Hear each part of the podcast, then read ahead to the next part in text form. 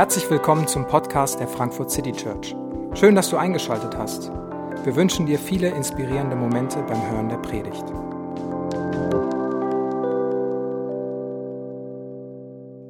Hallo, guten Abend. Mein Name ist David. Ich bin Pastor hier und ich freue mich, dass du, dass ihr, dass wir heute hier zusammen Gottesdienst feiern. Und heute ist der Titel Du bist heilig, wir sind es nicht. Und vielleicht habt ihr es auf dem Programmblatt gesehen, wir haben so ein ganz kleines Fragezeichen dahinter gemacht. Ist nicht besonders groß, äh, aber es ist da. Weil vielleicht hast du bei dem Thema besonders viele Fragen. Und vielleicht ist dieser letzte Satz auch einer der Sätze, der dir widersprüchlich vorkommt. Also, dass Gott alles weiß und ich nicht alles weiß, ja geschenkt. Natürlich weiß Gott alles und natürlich weiß ich nicht alles. Das muss mir keiner von der Bühne erklären. Aber Gott ist heilig, wir sind es nicht. Und wenn du schon mal ein paar Passagen der Bibel vielleicht gelesen hast, ohne dich länger damit zu beschäftigen, aber überall sieht man, wie Menschen im Neuen Testament als Heilige angesprochen werden. Fast jeder Brief beginnt mit an die Heiligen in Korinth, Ephesus, Kolossä, an die Heiligen. Da werden Menschen als Heilige bezeichnet. Und dann gibt es Textstellen und wie in Jesaja oder in anderen Stellen, wo es heißt, Gott allein ist heilig. Und Heiligkeit, ich muss ehrlich sagen, ich finde es schwer, das theologisch zu fassen und zu greifen und einen guten Satz zu definieren. Weil mir eine, eine Vergleichskategorie fehlt. Okay, ewig ist einfach ganz lang und hört nie auf. Kann ich mir irgendwie, kann ich irgendwie steigern. Allwissendes, einfach alles zu wissen, kann ich auch irgendwie steigern. Aber heilig bedeutet, Gott ist ganz anders. Er ist ganz einzigartig und nur Gott ist heilig. Und da gehört seine Perfektion dazu, seine Reinheit, sein, seine Schönheit, aber sein ganzes Wesen ist heilig. Gott allein ist heilig. Und wie das zusammenpasst und dass ich glaube, dass Gottes Heiligkeit ähm, für, für seine Kinder, für Christen nichts Bedrohliches und nichts Zwanghaftes mehr sein muss, das will ich versuchen zu zeigen. Vielleicht denkst du das nämlich gerade, dass du, wenn du heilig hörst, heilig und Gott und heilig und Kirche und heilig und Predigt, dann kannst du dir schon vorstellen, was ungefähr kommt, wenn du schon öfter in, in Kirchen warst, dass jetzt kommt, wir sollen uns gefälligst mehr anstrengen, ein bisschen bessere Menschen sein. Es ist irgendwie abstreckend, es ist vielleicht ein bisschen zwanghaft, es ist sehr beladen. Vielleicht fühlt sich's für dich so an. Aber ich will versuchen, dass wir den Blick darauf richten, wer der heilige Gott ist. Und dann zu sehen, wie dieser heilige Gott aus, aus Menschen, aus uns, heilige Kinder oder seine Kinder zu, zu Heiligen macht.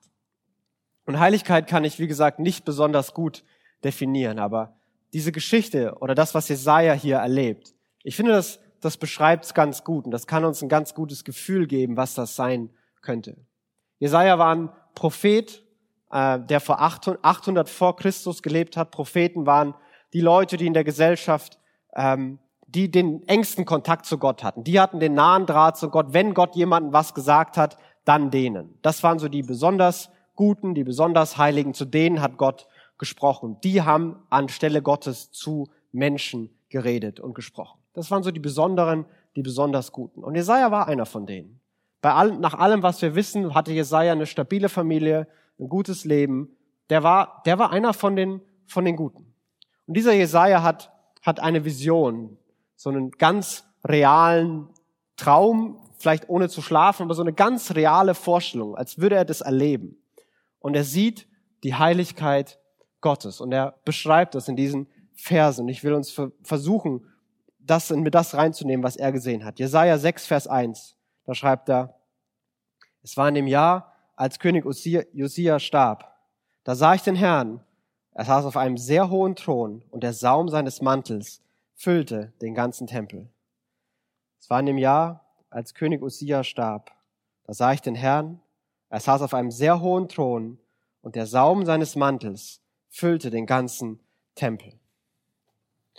Der König, König stirbt, der König, der Herrscher ist tot und Gott lebt.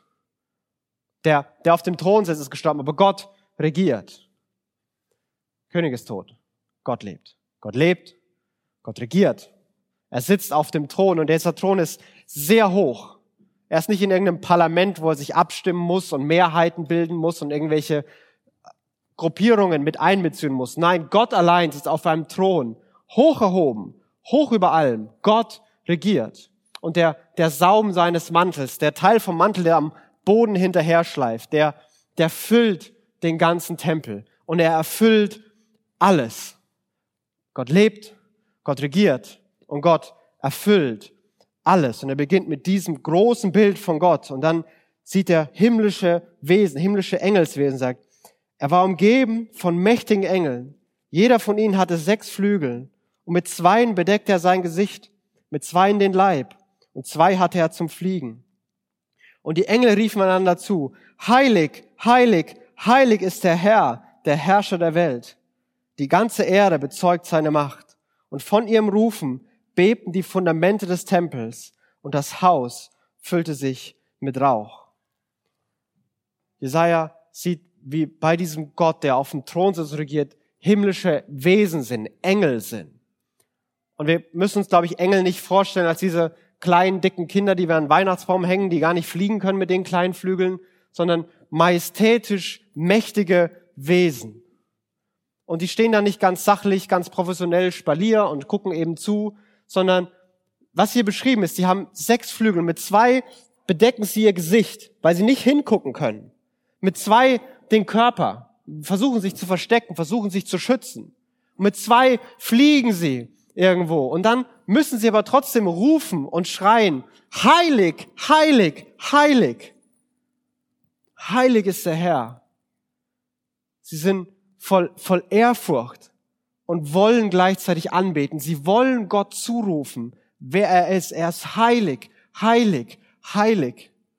Und sie sind voller Verehrung und voller Furcht. Sie sind beides gleichzeitig. Sie verstecken sich. Diese mächtigen Wesen können es kaum ertragen, da zu sein. Sie können nicht hinschauen. Sie verstecken sich und rufen heilig, heilig, heilig. Und sie rufen so laut. Und es ist so ein Spektakel, dass der Tempel beginnt zu beben. Irgendwo kommt Rauch her. Und es muss eine ganz schön einschüchternde und ehrfurchtsgebietende Kulisse gewesen sein. Und Jesaja erlebt das. Jesaja ist da mittendrin. Und er reagiert so. Vor Angst schrie ich auf. Ich bin verloren. Ich bin unwürdig, den Herrn zu preisen und lebe unter einem Volk, das genauso unwürdig ist. Und ich habe den König gesehen, den Herrscher der Welt. Vor Angst schrie ich auf. Ich bin verloren. Ich bin unwürdig, den Herrn zu preisen. Jesaja sieht das, erlebt das alles und seine Reaktion, was er sofort merkt, ist, das ist zu viel. Das ertrage ich nicht. Ich vergehe. Das ist unerträglich. Das halte ich nicht aus. Ich vergehe. Ich bin verloren und meine meine Lippen sind unrein, ich kann nichts mal sagen, ich kann nicht mal loben, ich kann nicht mal in heilig, heilig, heilig mit einstimmen, weil ich nicht würdig bin, allein das diesem Gott zuzurufen. Und mein ganzes Volk ist so. Und allen war klar, wenn es Jesaja so geht, ja, dann geht's uns allen anderen ganz genauso. Es ist diese, diese Unmöglichkeit, Gottes Heiligkeit auszuhalten. Die Fülle der, der Heiligkeit Gottes ist ist unerträglich für Jesaja. Vielleicht kann man das ähm, mit, mit Feuer, Gott wird manchmal als verzehrendes Feuer beschrieben. Vielleicht kann man es damit so ein klein bisschen veranschaulichen. Zum Beispiel, ich finde, die Sonne ist sehr schön, gerade ein bisschen zu selten da. Sie ist warm, sie ist hell, sie ist schön. Aber ich kann nicht lange in die Sonne gucken, das ist zu viel. Und wäre ich nur ein paar tausend Kilometer näher dran an der Sonne, ja, dann wird gar nichts mehr gehen dann, dann würde ich einfach vergehen. Das wäre nicht auszuhalten. Das wäre zwar total schön warm und auch total schön hell und überhaupt nicht mehr dunkel, aber ich halte es nicht aus. Das ist unerträglich. Vielleicht hast du schon mal Lagerfeuer gemacht. Wenn nicht, sollst du mal machen. Da ist diese, diese, diese Glut unten und ich liebe es da, da reinzugucken. Das ist, das ist wunderschön. Und am besten, wenn es Nacht ist und alles andere ist dunkel und da ist es hell, überall ist es kalt und da ist es warm. Das ist schön. Und trotzdem weißt du, da gibt's eine Grenze. Ab einem gewissen Punkt wird das Ding unerträglich. So schön, so warm, so hell das auch ist. Und wenn wir beim Lagerfeuer schon, wie weit es ist, je nachdem wie groß es ist, weg müssen, wenn wir von der Sonne tausende Kilometer weg sein müssen, um es zu ertragen. Wie groß muss die Distanz sein zu der Heiligkeit, der, der strahlenden Schönheit Gottes? Wie soll ein Mensch das aushalten? Wie soll ein Mensch jemals zu diesem Gott kommen können? Die Distanz zwischen Gott und Mensch, und das war allen klar, die diese Story gehört haben von Jesaja, die ist unüberbrückbar. Die ist riesig. Die Distanz zwischen dem heiligen Gott heilig, heilig, heilig. Und Menschen, selbst den besten Menschen, selbst Jesaja, dem Propheten Gottes, der ein Buch der Bibel geschrieben hat, selbst für dem ist es unerträglich, diesen Gott zu ertragen, auszuhalten, ihm zu nähern. Es ist zu hell, es ist zu heiß, es ist zu schön. Er kann es nicht aushalten. Und dann passiert das Wunder des christlichen Glaubens.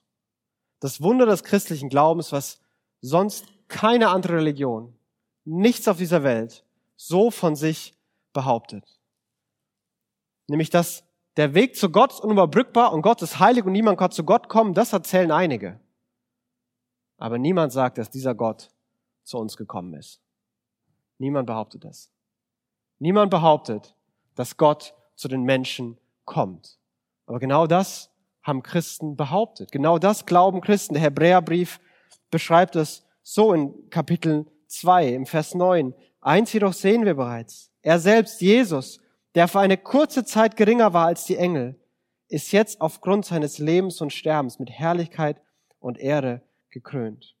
Denn er hat den Tod auf sich genommen, damit durch Gottes Gnade alle Menschen den Weg zur Rettung offen steht. Wir, wir konnten nicht zu Gott kommen. Und deswegen kommt Gott zu uns. Und das ist einzigartig. Das sagt dir keine andere Religion. Andere Religionen werden dir sagen, wie du dahin kommen kannst. Der Buddhismus sagt dir, wenn du diese Dinge tust und dich so verhältst, dann kommst du zur Erleuchtung. Dann kommst du in diesen Zustand des Nirvanas. Der Islam wird dir sagen, wenn du das tust und jenes tust, dann, dann hast du gute Karten, den, den Wohlgefallen Allahs dir zu erarbeiten. Und wir müssen gar nicht in Religionen gucken. Materialismus sagt dir, wenn du so kannst du erfolgreich Karriere machen, wenn du möglichst viel verdienst, dann kommst du in dein Glück, dann kommst du in deine Erfüllung. Alles auf der Welt predigt. So kommst du ans Ziel. So musst du hinterherlaufen. So kannst du dahin kommen. Christentum sagt, Gott kommt zu uns. Da, wo wir nicht hinkommen konnten. Ja, wie, wie sollten wir auch? Wie sollen wir denn zu einem Gott kommen, wo wir nicht wissen, wo der Gott ist? Wie sollen wir zu einem Gott kommen, den wir nicht sehen können, den wir nicht begreifen können, der unendlich weit weg ist? Wie soll das funktionieren? Wie sollen wir da hinkommen?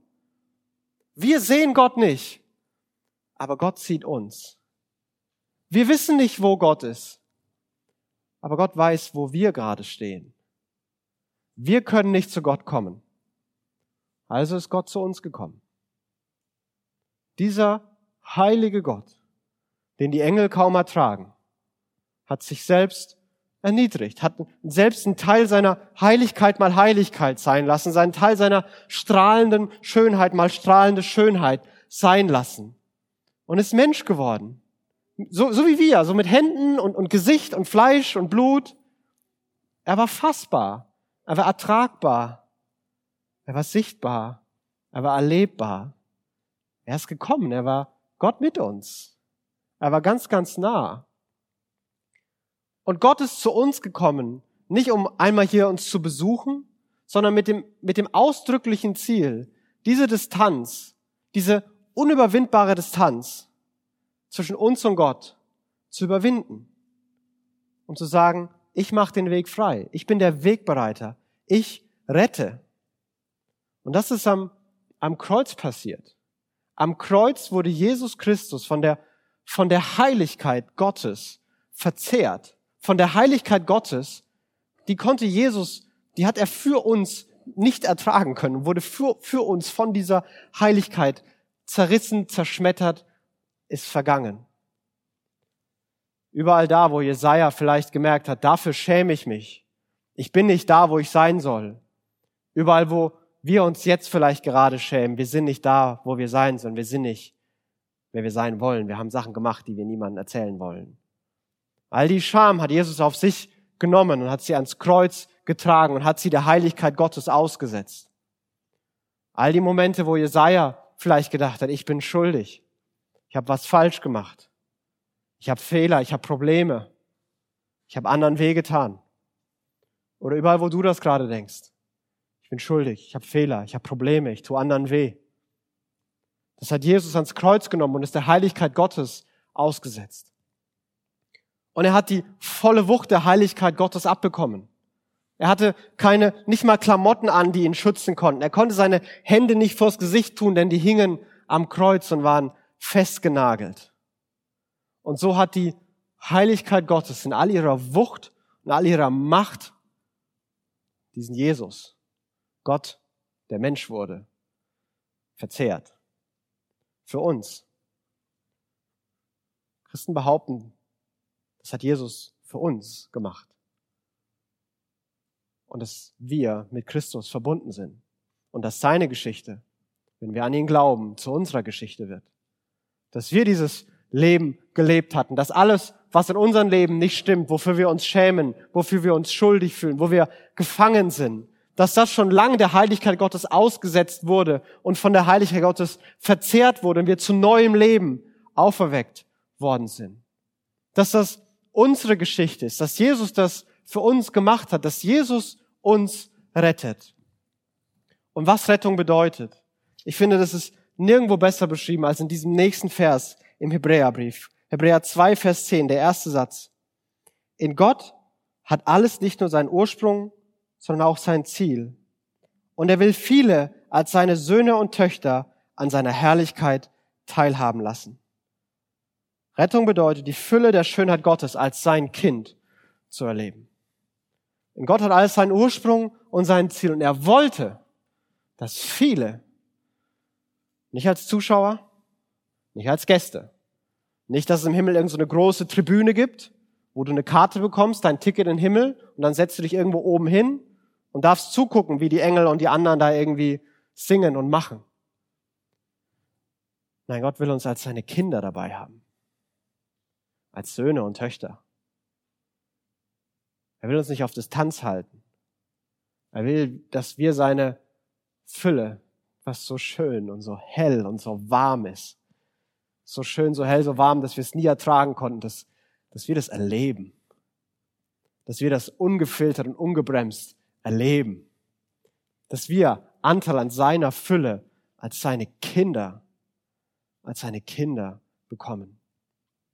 Und dafür schreibt der Hebräerbrief hier nochmal, dass Jesus den Weg freigemacht hat. Aber um diesen Plan zu verwirklichen, war es notwendig, den Wegbereiter ihrer Rettung durch Leiden und Sterben vollkommen zu machen. Jesus ist der Grund und der einzige Wegbereiter hin zu dieser Rettung. Jesus ist der Einzige, der einen Weg macht und der Einzige, der zu uns gekommen ist. Alles in unserem Leben müssen wir hinterherlaufen. Wir laufen der großen Liebe hinterher, wir streben Glück an. Wir suchen Erfüllung. Wir streben mehr Ruhe, mehr Entspannung an. Wir suchen nach Gerechtigkeit. Überall müssen wir uns aufmachen und wir suchen und wir laufen. Und alles, alles treibt uns. Und wir müssen überall hinlaufen. Und Jesus ist der Einzige, der zu uns gelaufen ist. Und wir jagen Liebe nach. Wir jagen, Erfüllung nach. Wir, wir jagen Frieden nach. Aber Liebe und Erfüllung und Frieden ist schon lang zu uns gekommen. Es hat einen Namen. Und der Name ist Jesus. Und er will uns zu seinen Kindern machen. Er, ist zu uns gekommen, um uns das zu bringen. Er hat uns nicht gesagt, wo wir hinlaufen müssen, sondern er ist zu uns hingelaufen. Und das ist das Unglaubliche. Kapitel 2, Vers 11. Er, der sie heiligt und sie, die von ihm geheiligt werden, haben nämlich alle denselben Vater. Er, Jesus, der sie heiligt und sie, also wir, die von ihm geheiligt werden, haben nämlich alle denselben Vater. Die Logik in diesem, in diesem Satz ist super wichtig. Hier steht, Jesus macht dich heilig und deshalb akzeptiert dich Gott. Hier steht nicht, Gott akzeptiert, wenn ich heilig lebe, dann akzeptiert mich Gott. Das steht hier nicht. Er, der heiligt, aktiv, für unsere Grammatikfreunde unter uns, sie, die geheiligt werden, passiv. Jesus heiligt mich. Und deshalb akzeptiert mich Gott. Und viel zu oft lebe ich, leben wir, leben Christen, aber mit der zweiten Prämisse. Wenn ich heilig lebe, akzeptiert mich Gott. Vielleicht lässt er mich in den Himmel, weil das ist aus Gnade, okay? Aber wirklich zufrieden ist er nicht. Wirklich freuen über mich tut er sich nicht. Da muss ich performen, da muss ich leisten, da muss ich heilig sein. Da muss mein Leben noch ganz anders sein. Erst wenn ich heilig bin, dann akzeptiert mich Gott. Aber das ist nicht der christliche Glaube. Das hat nichts mit Christentum zu tun. Nichts. Er, der sie heiligt und sie, die geheiligt werden. Jesus macht mich heilig und deswegen akzeptiert mich Gott. Deshalb haben sie alle den gleichen Vater. Seine Kinder, als seine heiligen Kinder, weil Jesus uns heilig macht, weil er das für uns getan hat. Durch Jesus sind wir heilig. Durch Jesus bin ich heilig. Das bedeutet nicht, dass ich Gott werde, dass ich einen Thron bekomme, Engel um mich rumstehen und mich besingen. Nein, das bedeutet, dass ich so gemacht werde, dass ich so Anteil an seiner Heiligkeit bekomme, dass ich das in der Fülle erleben kann, dass wir Gott von Angesicht zu Angesicht sehen und erleben dürfen. Und dann dieser, dieser letzte Satz. Hört ihr den an, den letzten Satz. Aus diesem Grund schämt sich Jesus auch nicht, sie als seine Geschwister zu bezeichnen. Aus diesem Grund schämt sich Jesus auch nicht, sie als seine Geschwister zu bezeichnen. Jesus ist stolz, uns als seine Brüder und Schwestern zu bezeichnen.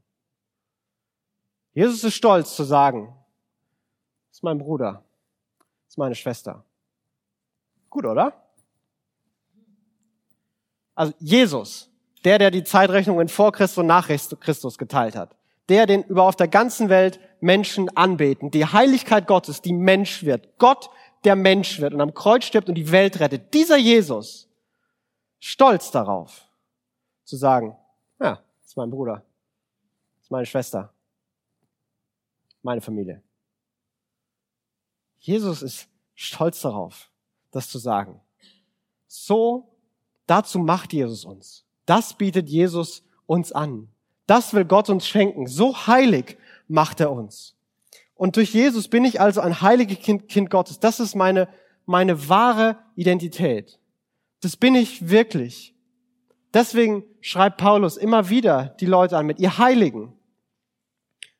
Nicht um zu heucheln, nicht um förmlich nett zu sein, sondern weil die so sind. Das ist das, was am allertiefsten wahr ist über jeden, der an diesen Jesus glaubt. Heilig. Ein heiliges Kind Gottes.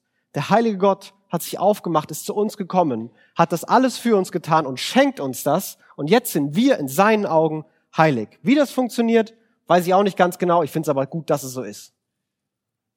Ich bin ein heiliges Kind Gottes. Das ist meine Identität. Und wenn wir dann darüber reden, heilig zu leben, was bedeutet das? Nur wenn ich als Kind Gottes heilig lebe, dann lebe ich authentisch. Authentisch bedeutet, das auszuleben, was du wirklich bist. Lebe das, was du wirklich bist. Ja, wenn du wirklich ein Heiliger bist, dann ist dein einzig authentisches Leben ein heiliges Leben. Wenn, wenn du zu mir sagen würdest, David, sei ein Mann, dann meinst du, was merkst du wahrscheinlich eine Situation, wo ich mich wie ein unreifer kleiner Junge oder wie ein Teenie verhalte. Und du meinst damit, ich soll mich entsprechend dem verhalten, wer ich bin ein Mann. Ich bin erwachsen, ich soll mich gefälligst auch so verhalten. Vielleicht sagst du es auch freundlicher, ohne gefälligst, aber ich, ich soll das leben, was ich bin. Und aber mein Verhalten ändert meine Identität nicht. Es ist nicht so, dass ich mich unreif verhalte und dann auf einmal wieder mich reif verhalte und auf einmal sprießt der Bart wieder. So funktioniert's nicht. Aber dann bin ich, wer ich wer ich sein soll. Dann bin ich, wie mein Leben aussehen soll. Dann bin ich frei. Dann bin ich zwanglos. Dann kann ich das ausleben, was ich wirklich bin. Was ich wirklich bin, ist ein Heiliger. Und ich denke, es ist wirklich wichtig, dass wir das verstehen.